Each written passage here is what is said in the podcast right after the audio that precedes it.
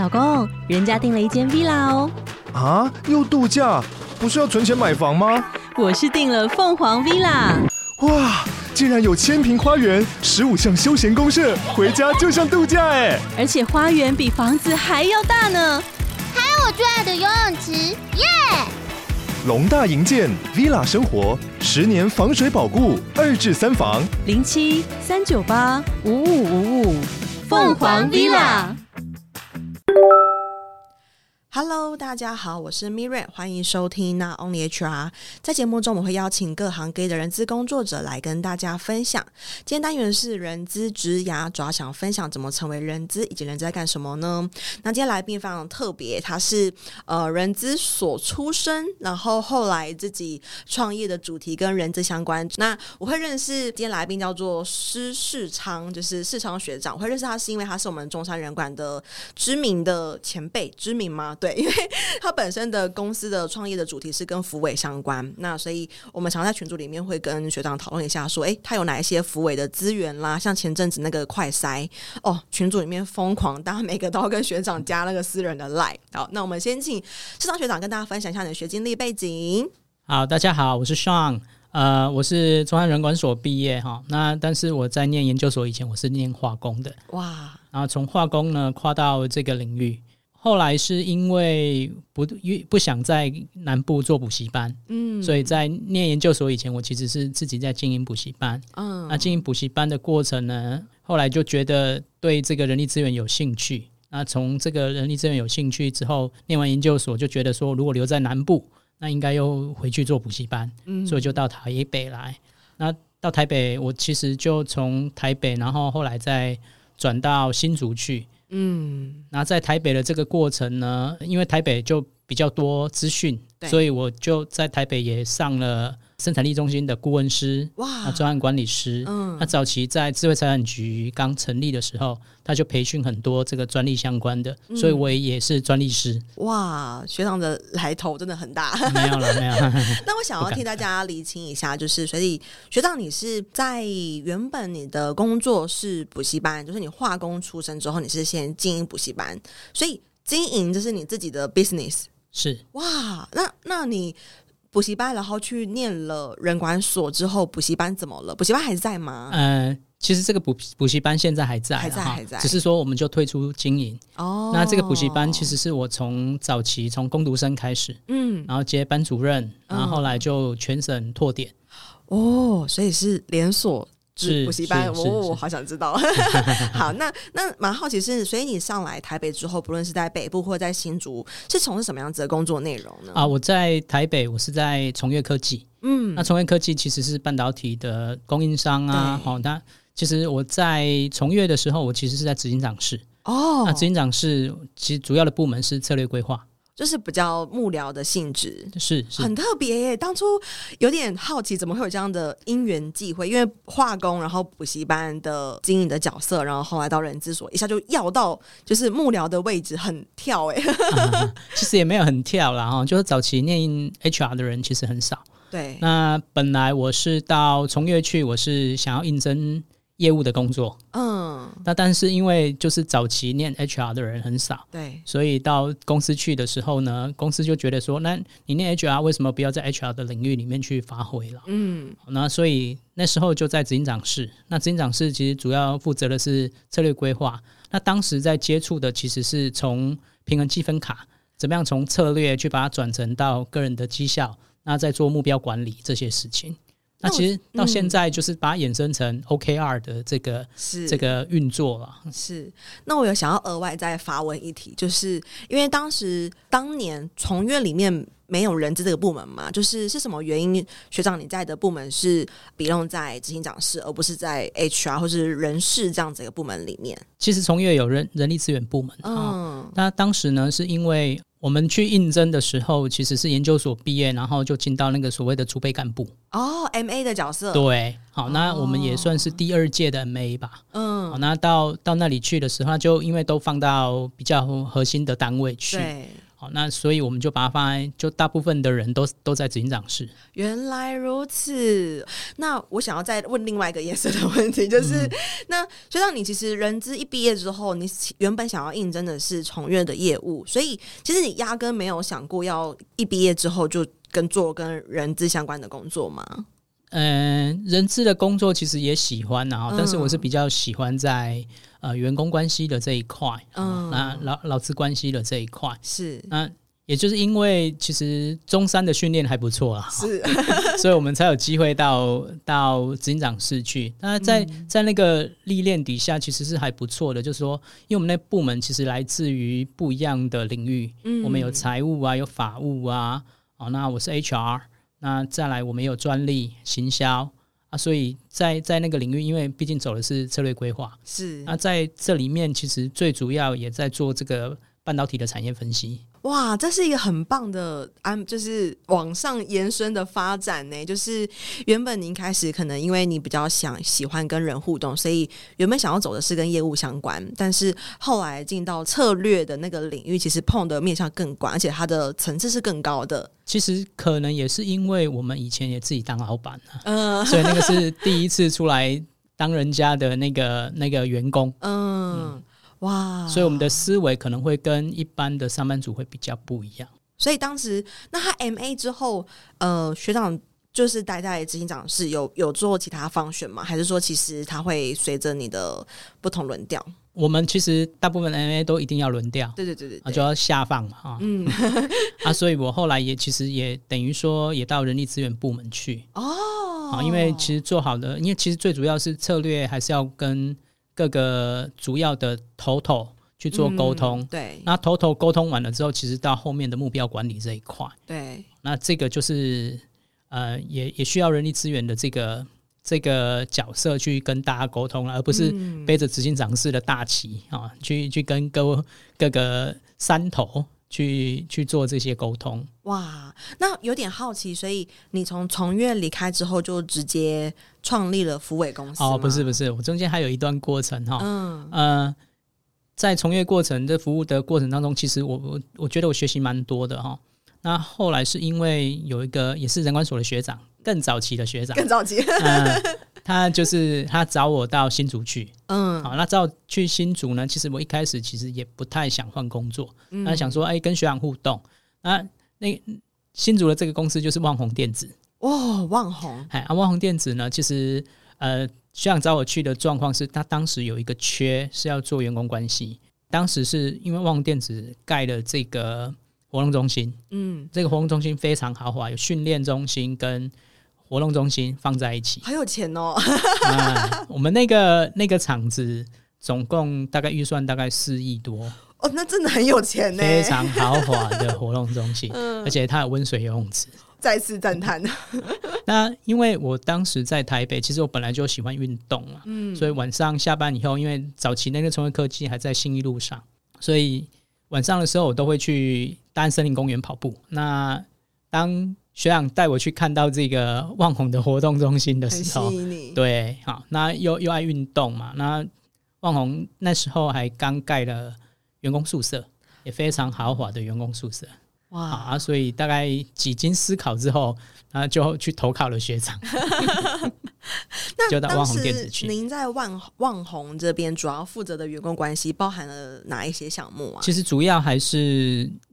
福委会的经营，嗯啊，员工关系这一块，好，那福委会的经营是主要的啦，嗯，所以因缘尽会离开旺宏之后，就创业了福伟公司，是是哇。那我在旺宏的时候，其实那一段经历其实也还不错哈。当然，我一开始去接触到这个员工关系跟福利的事物的时候，我就发现说这是一个生意，哦，因为为什么它是一个生意？就说哈，呃，其实如果你是很努力的这些厂商，那你要去找这些大公司，但他也你也知道说这些这些公司的联络窗口，你要想办法找到他。嗯、所以呢，当我一上班的时候，其实这些人就会找我。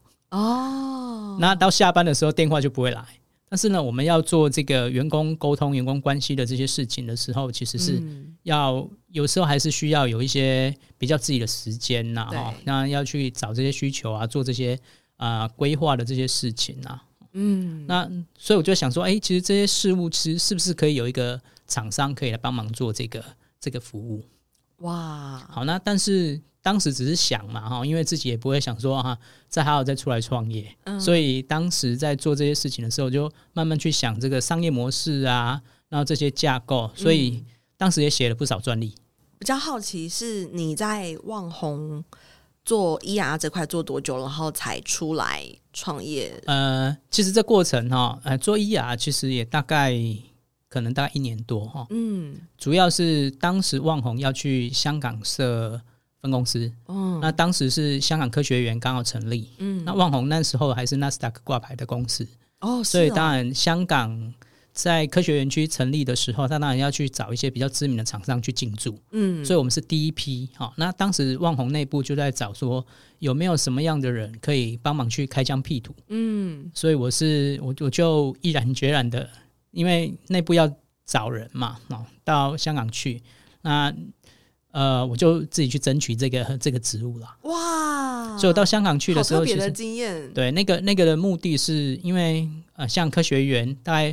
旺宏就不在那边做工厂，那最主要的是类似像，哎、欸，其实它比较像是怎么样去管理这个大陆的几个分公司。啊，哦，在在内地的像呃，当时我们就有深圳、嗯，苏州，然后上海跟北京，所以听起来当时香港的定位比较像是一个管理处。贸易。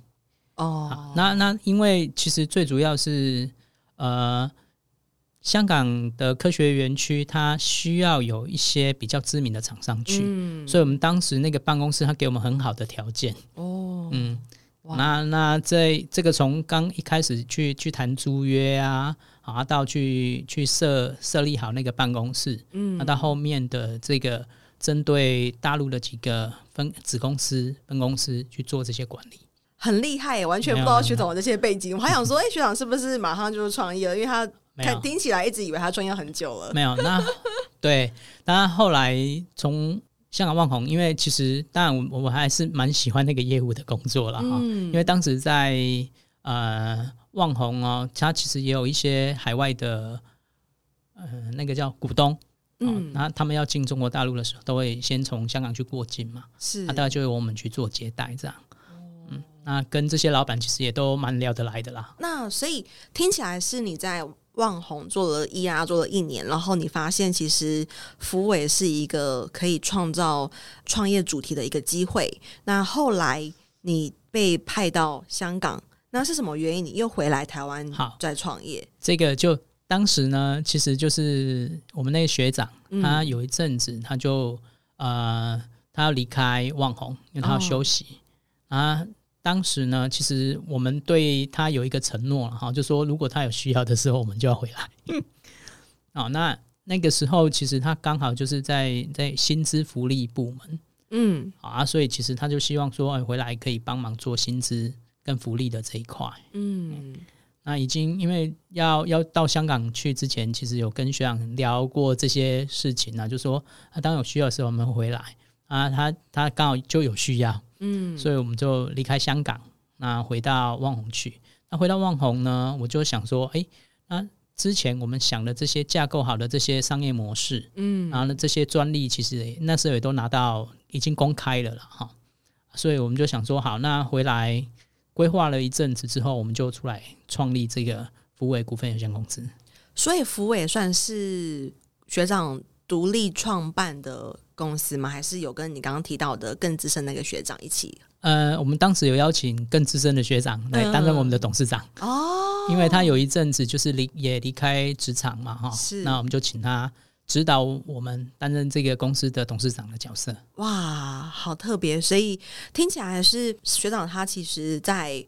整个 career 的历程其实是从补习班，然后到研究所，然后到从越的一个执行长室。那在后来，其实到旺宏的算是就算是 HR 部门的啦，是只是他是先负责服委，就是职工福利，然后再负责到香港的可能事业群，然后再回到台湾做可能跟 CMB 相关的。是，是 OK。那是什么原因？就是比较好奇是什么推力吗？让你决定要离开组织去做创业的这件事情？呃，其实我觉得哈，你身上充满着创业的血液的时候，你你无时无刻都会想说，哎，这个如果从外部的角色去看这件事情，嗯，那当时的推力呢，其实是一个就因为万宏电子在职工福利这一块其实做的非常棒。我们记得有一年我们去拿优良职工福利委员会甄选。嗯，那我们被选上哈，嗯、那那被选上呢，就要去呃有一个义务，就是要去全台湾去做这个分享啊。然后没有钱的吗？呃，有，那个是劳委会的预算呢，哦、有啦，有钱的。哦、OK OK OK。好，那做分享其实不是我们那个中心的，就 HR 中心的主管啊，那当然就是我们去去讲嘛。那我们去讲，当然会比较贴切，因为整个的执行是我们在在运作。对。那当我们去做这个分享的时候，我们就发现说，哎，其实市场上面需求还蛮大的，就是很多人有这样子针对对，因为我们做的需求，对，不只是活动哈。那做呃，就就整个那个，因为它评比的面向其实蛮多的，嗯，那我们就发现说，哎，其实我们做的东西在市场上面看起来还是还蛮有价值的，好，那是蛮专业的啦。对，就是。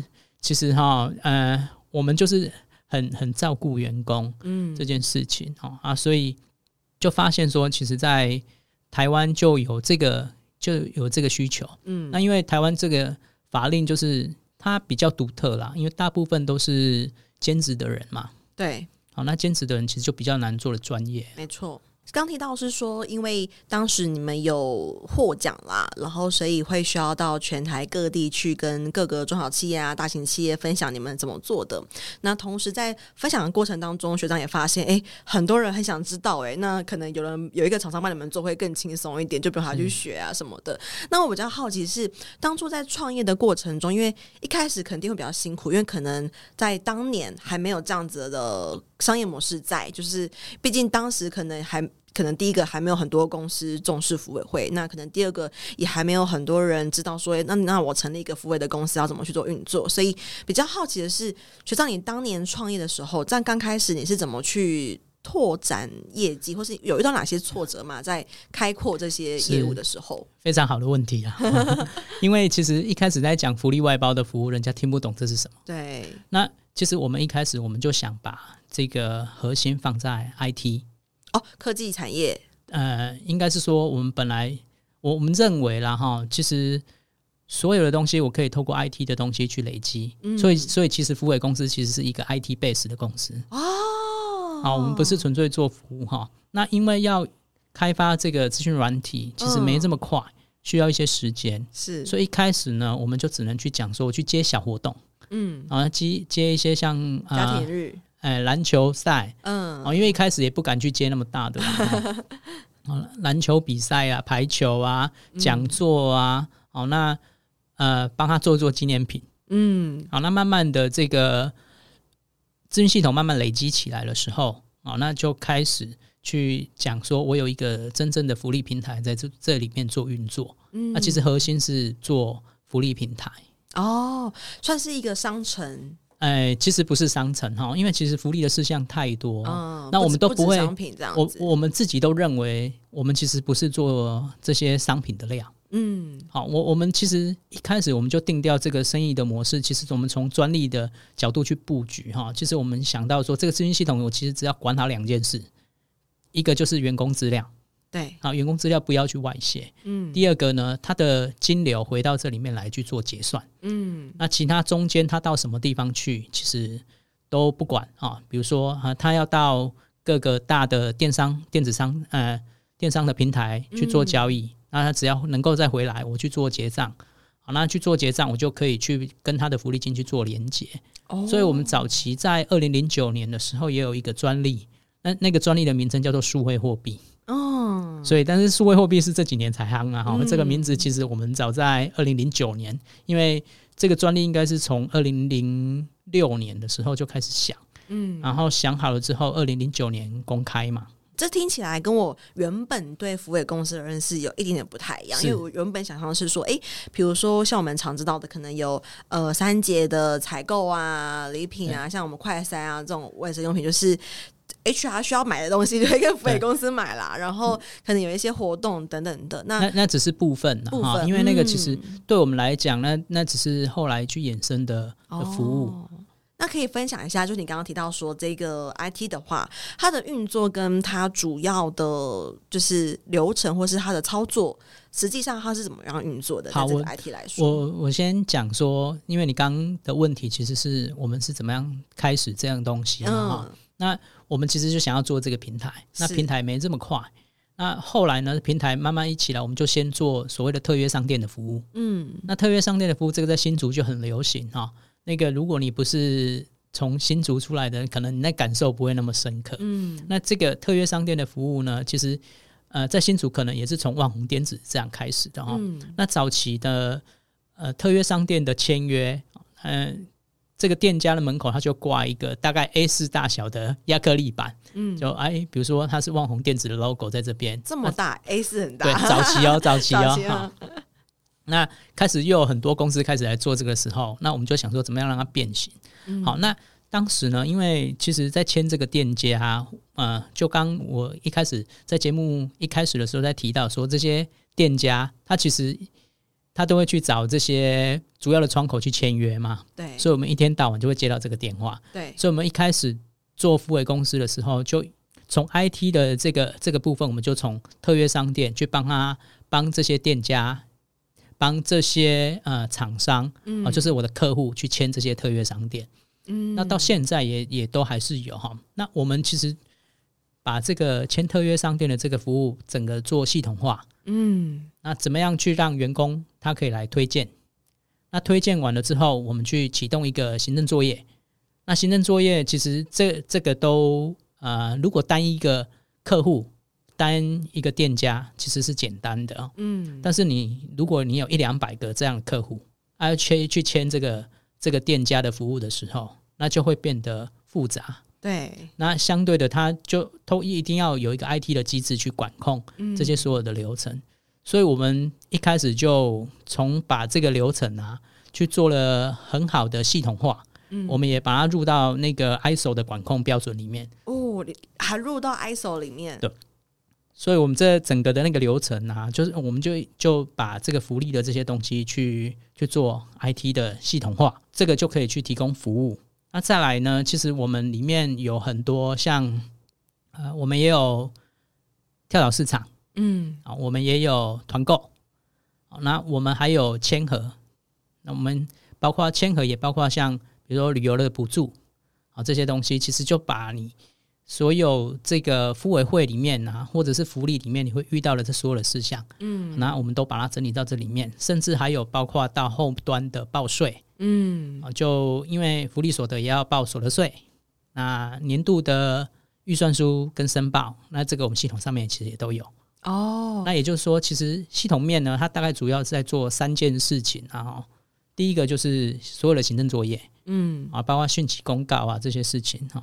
第二个呢。就是弹性福利制度，嗯，啊，就刚 Mirren 其实在提的，就说，哎、欸，买卖买东西呀、啊，采购用、啊、这个对哈，啊，这个我们把它规划在弹性福利制度底下。哦，好，那第三个就特约商店的服务，嗯，那特约商店的服务其实是我们是希望它可以从它的福利金引导到这个实体的店家上面去运作，那这个大概就是我们在系统面在做的事情、啊、嗯。大概上有比较理解，就是这个平台呢，它主要是诶，比如说我有我是我是公司，那我可以从后台去管理我的特约商店，然后可能管理一下，哎，我可能我员工可以透过这个平台，透过一些福利金，像刚刚学长讲提到的，可能一些数位货币去购买什么样子的一个呃，等于是他们的点数，然后算是金额，他们就可以不用不用从公司边发三节东西，他们就可以自己去买了。是，然后再来就是。嗯其实最主要的那个核心还是在那个整个所有的行政作业啊，就是可以去一化。对，嗯，好，那行政作业其实这件事情哈，就变成是我们认为还蛮重要的了哈。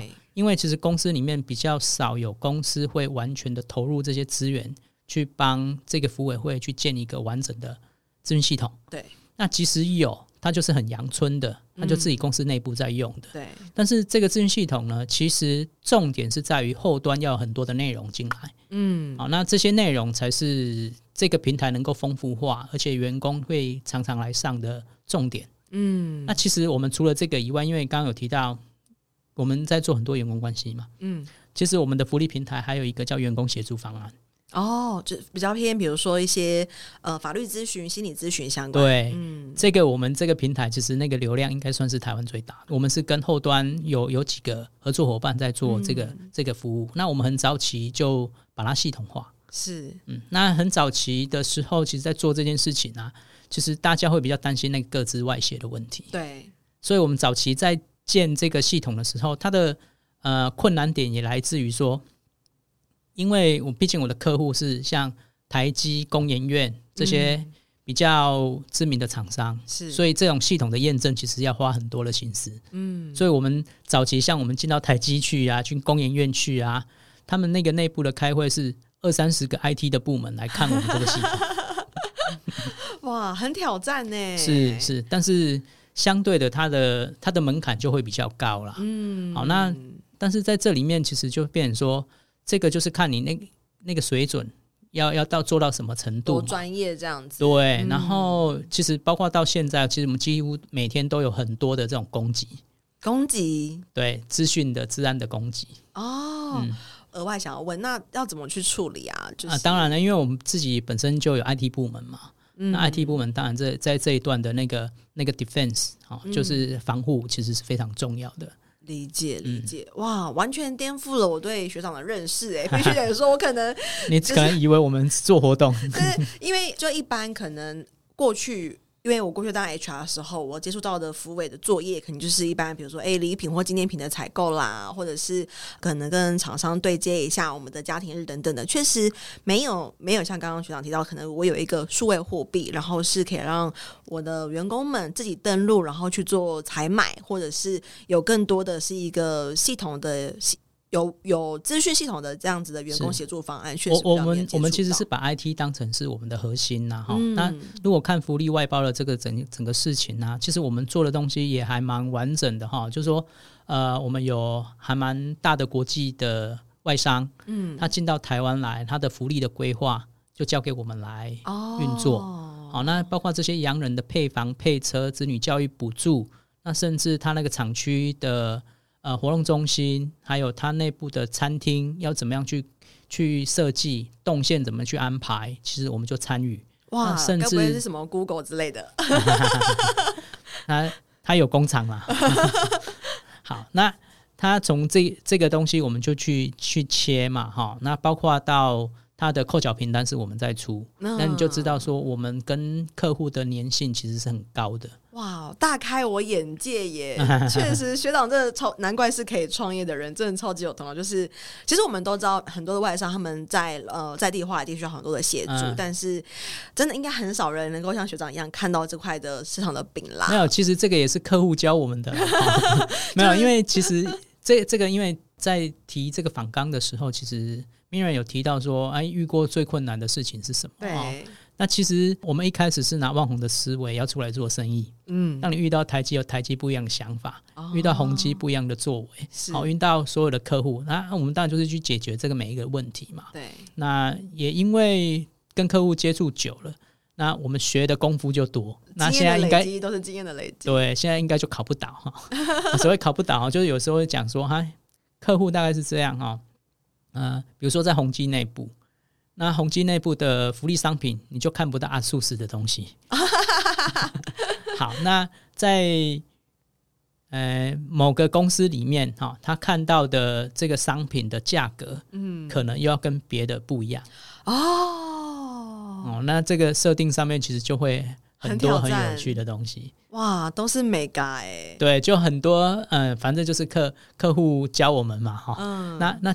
我举个例子好了哈，在员工福利里面有很多是员工旅游，嗯，好，那员工旅游呢，如果从系统面去看，那可能就是只要报名就好了嘛，嗯，那报名完了之后，那客户就说不行，我要算钱，哦，可能哪些多少钱自费，对，然后这样子，好，好，那呃，我们就说好，那要算钱要怎么算？他说好，那如果今天我们曾经遇到的例子是这样哈，今天呢，他的总公司是在台北，嗯，但是他台中有公司，台南也有。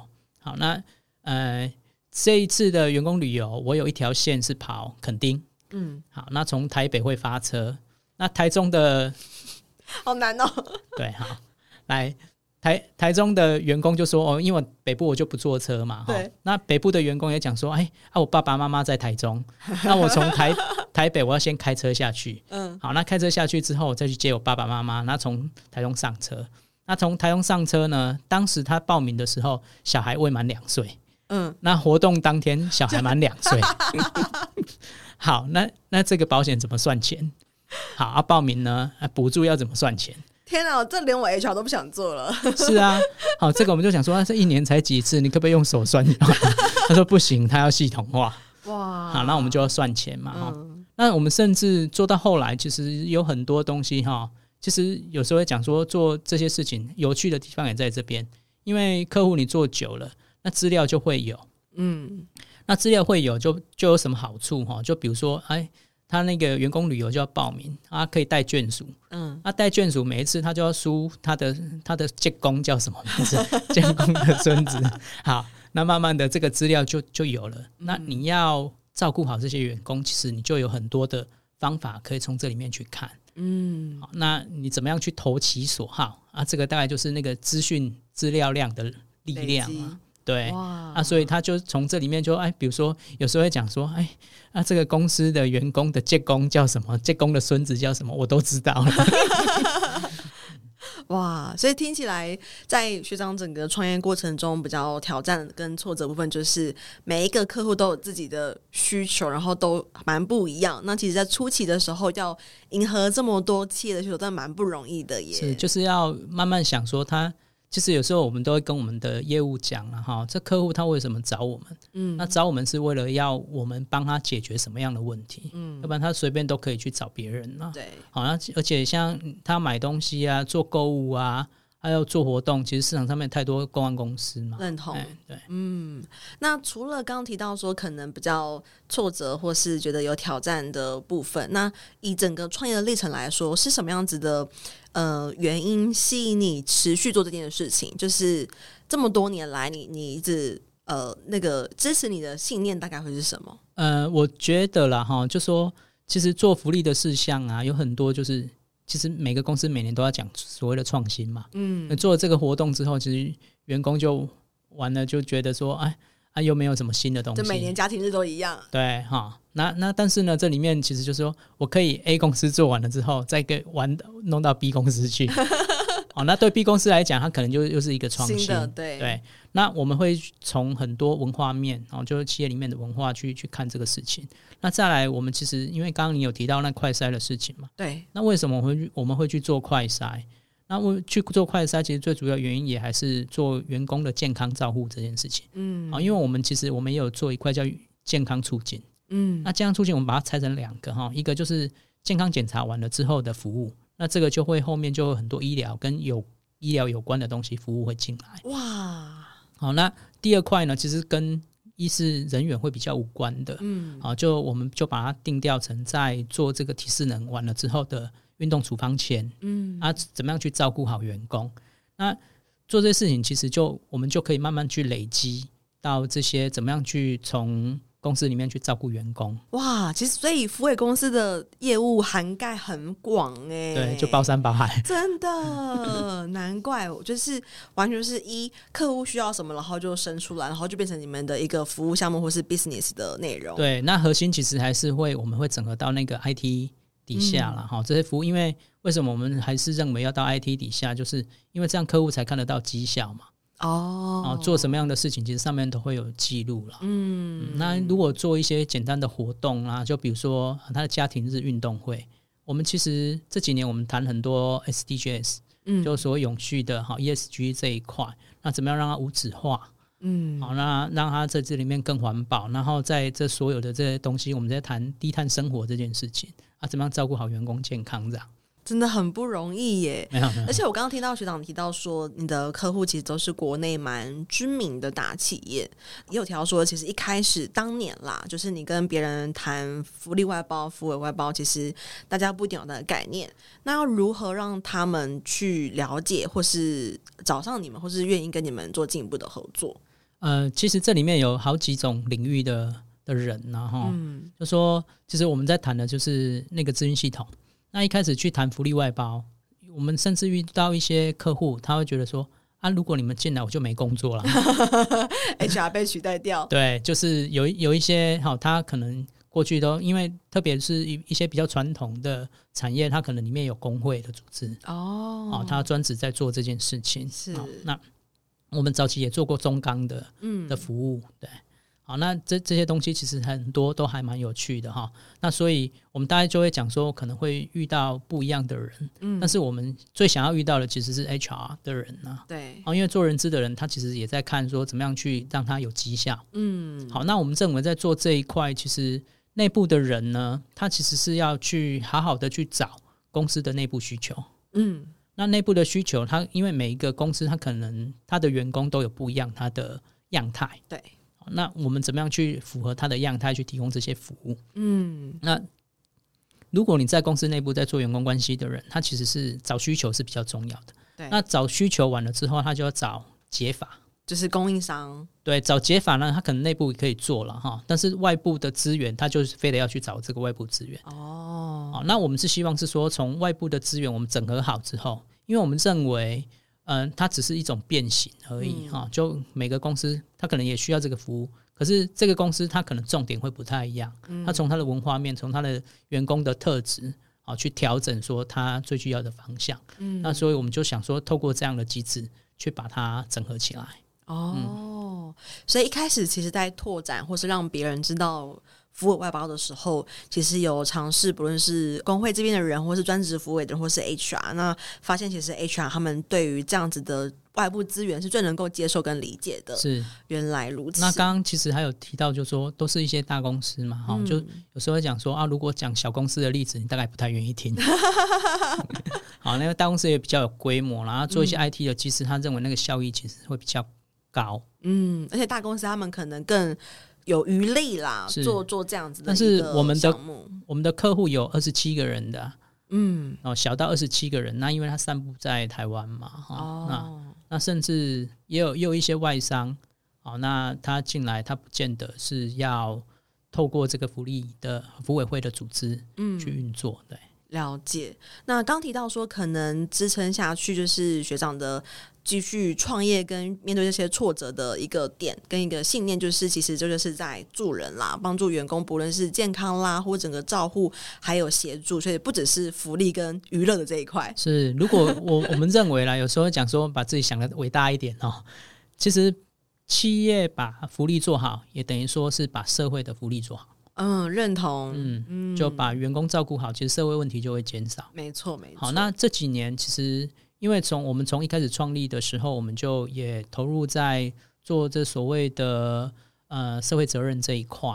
好，那早期其实有很多的社会企业，它不叫社会企业。因为社会企业可能大概过去十年才会它衍生出来的，对，在十年以前，就是非盈利的那一种，对它呃早期从多元就业开发方案，嗯，啊去去发展嘛哈，那那时候我们就帮呃社会型跟经济型，啊经济型的慢慢就转为成所谓的社会企业，嗯。啊，他就用那个解决社会问题的东西来运作公司，嗯，所以我们自己其实也有社会企业。哦。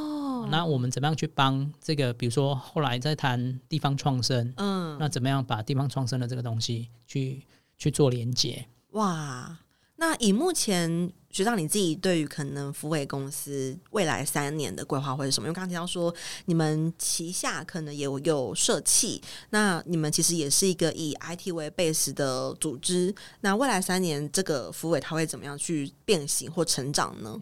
我们的认知啊，哈，就是说。我们还是会深耕，因为其实福伟公司专注在做两个事情啊，哈，一个叫做关心员工的事，嗯，啊企业怎么样去关心员工？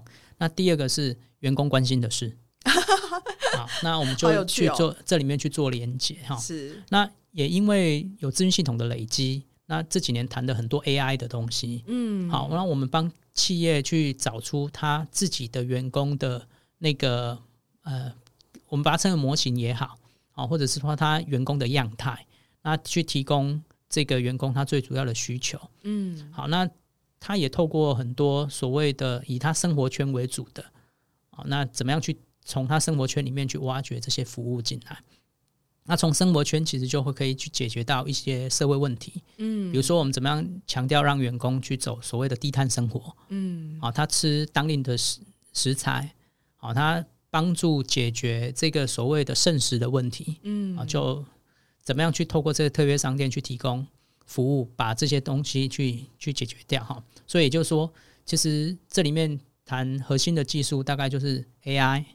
哦，怎么样透过大数据的方式，我们找出做员工的样态？嗯，那怎么样去？刚刚也提到那个治安的东西，我们其实这几年也跟戏谷这边有一些技术的合作。哦，就说怎么样防量子攻击？嗯，在在这个未来的系统上面去做这个这个服务。那再来从技术面以外的话，其实就是怎么样连接到永续发展的这一块？嗯，那怎么去跟这个所谓的啊 SDGs？然后做 ESG，那再延伸到 CSR 这这个这个服务，大概这个是可能在未来福卫公司的定调。哇，完全大开我眼界！我必须得说，就是可能。真的贫穷限制我的想象吗？就是 完全以前以前对于可能真的员工在意的事情或是什么，可能很难停留到这么高的层次。我觉得刚才我听到的是学长他说的，已经不只是福委这件事情，而真的是整个呃以企业的角度，它可以为人类。还可以为人类，就是为员工这些，是是员工里面的这些人类，他可以做什么事情？就是这些都是未来福委公司会经营跟持续深耕的项目跟内容。对，因为这些其实都是从我们一开始的时候就开始在做，只是说，哎，这就我上次其实，哎，可能上上个月吧，我就发现说，哎，太多人在提这个所谓 ESG 的这个东西啊，我就问了所长一个事情呢，说，哎，为什么这几年 ESG 这么行啊？嗯，好，那因为其实我们这个从一开始。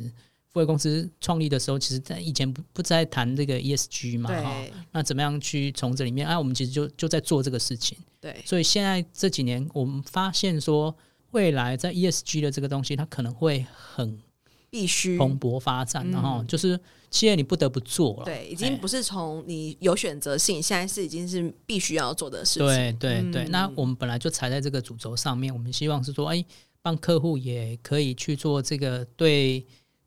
企业也好啦，员工也好啦，甚至对社会环境这这些东西都都有帮助的，不是？非常，今天这一集真的非常的厉害，就是。学长他从一路从可能经营补习班，然后到人资所，后来直接到上柜科技业里面去担任可能幕僚的角色。